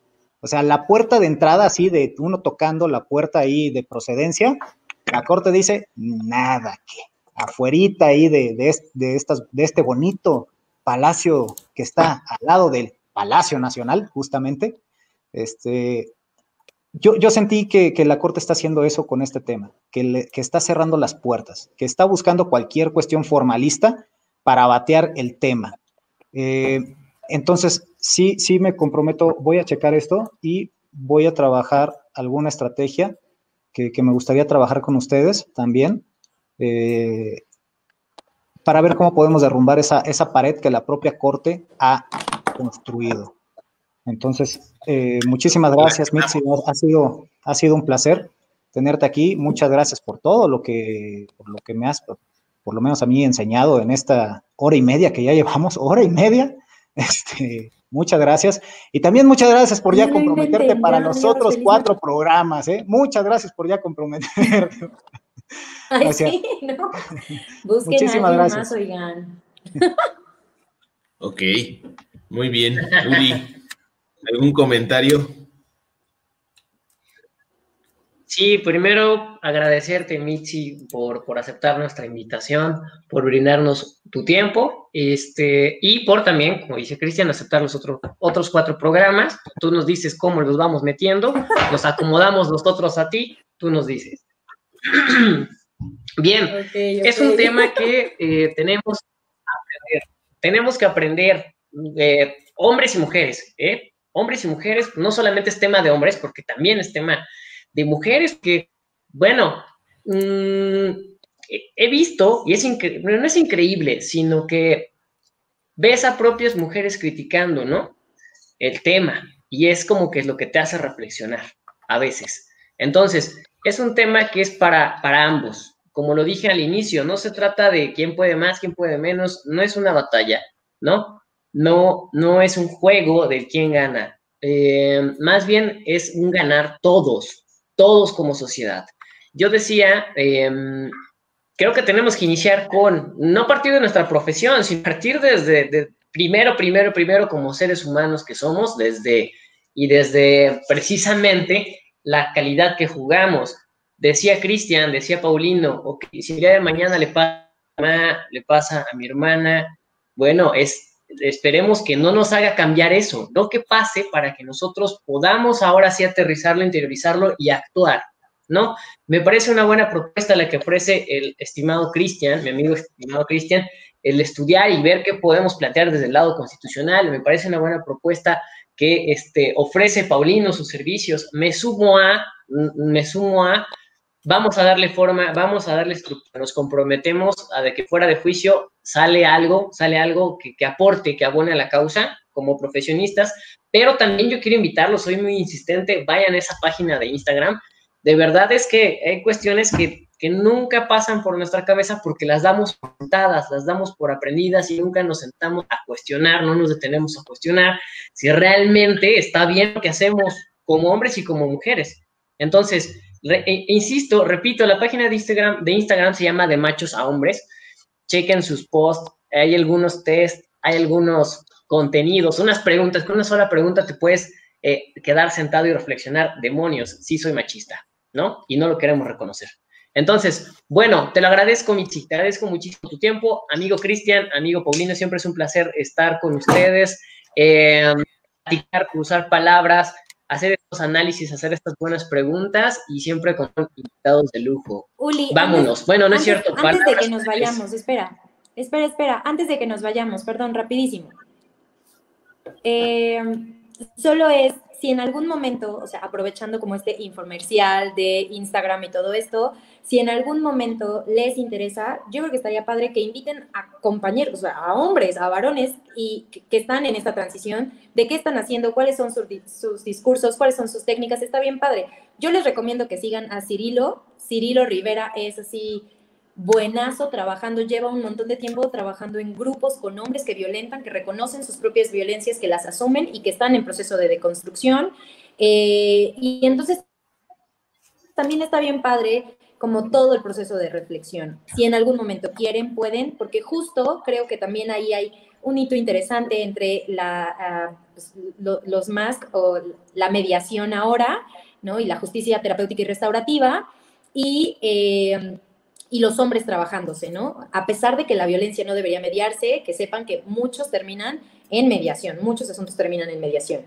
Aunque las leyes son claras, insisto, es de la ley a la realidad, ¿no? Pero bueno, una de las opciones que yo sí me he pensado como abogada es justo esto, como bueno, ¿y, y qué pasa con los grupos de reeducación para varones, ¿no? Entonces, ¿cómo se pueden sumar a cuestiones eh, legales también, a procesos legales. Y, estaría interesante si en algún momento quieren y pueden, síganlo, véanlo, léanlo, es Cirilo Rivera. Eh, y, la verdad es que estaría padre si en Instagram discursar con él. ¿Perdón? ¿Por qué redes sociales? Cirilo Rivera. En... Facebook, ajá, Facebook. Porque ya lo estoy buscando. Ah, pues sí, es ah, Cirilo Rivera García, así está, y lo deben buscar por ahí, deben tenerlo por ahí. Eh, ahí lo compartimos también en la página de, fuera de juicio, también para que, lo sigamos. Y adelante, Creo que ya lo encontré. Súper. Ok. Ok, este, muy bien, muy bien. Entonces, ya para dar cierre, bueno, muchas gracias Mitzi por habernos acompañado, por ilustrarnos, por, por generar esta plática, este, este debate muy enriquecedor, la verdad. Eh, retomamos muchos temas que por lo general se dan por sobreentendidos, como si realmente los entendiéramos, y profundizamos en otros para efecto de dejarlos más claros, porque ya quedó claro el hecho de que técnicamente el aborto no puede someterse a consulta, ya veremos qué pasa, ¿no? Que técnicamente era el, el, objetivo del programa de esta, de esta sesión, aunque nos alejamos un poquito por la misma naturaleza del debate. Este, muchas gracias a todos los que nos estuvieron escuchando. Ya se extrañaba, ya extrañaba verlos, a Uli y a Cristian, discutir aquí, reírme un rato con, todos ustedes, este, eh, convivir con las personas que nos ven y nos escuchan. Y nada más para que se, para que, para que se den una idea, estaba revisando justamente ya para cerrar y en, en, cuanto hace al podcast, en el sentido de los que nos escuchan por Spotify y por otros medios de podcast, ¿qué creen? Nos escuchan en Estados Unidos, nos escuchan en España, en Chile y Argentina, además de obviamente en México. Hemos llegado hasta otros lugares, ¿no? Entonces agradecerle mucho y curiosamente, bueno, de acuerdo a la estadística, el 80% de nuestras escuchas son mujeres. Entonces, este, agradecerles a todos, esperemos que sigan apoyando, compartan el proyecto, no tiene ninguna intención de lucrar ni, ni sentirnos los que sabemos mucho, sino la única intención es difundir un poquito algunas ideas y generar ahí algunos temas de debate. Fuera de eso, pues un gustazo. Ya tenemos temas para las siguientes semanas, ya lo dijo Cristian, hablando de los organismos constitucionalmente autónomos. Este, ¿qué otro tema habías dicho, Cristian? Tema de teletrabajo, y de ahí la segunda parte de este, y de ahí la violencia. Me hace un montón. Los, seis entonces, a los que Mitri ya se comprometió. Entonces, esta segunda temporada viene, viene con todo, ¿no? Entonces, no se vayan, no nos dejen, pónganle ahí. Viene con todo menos con intro.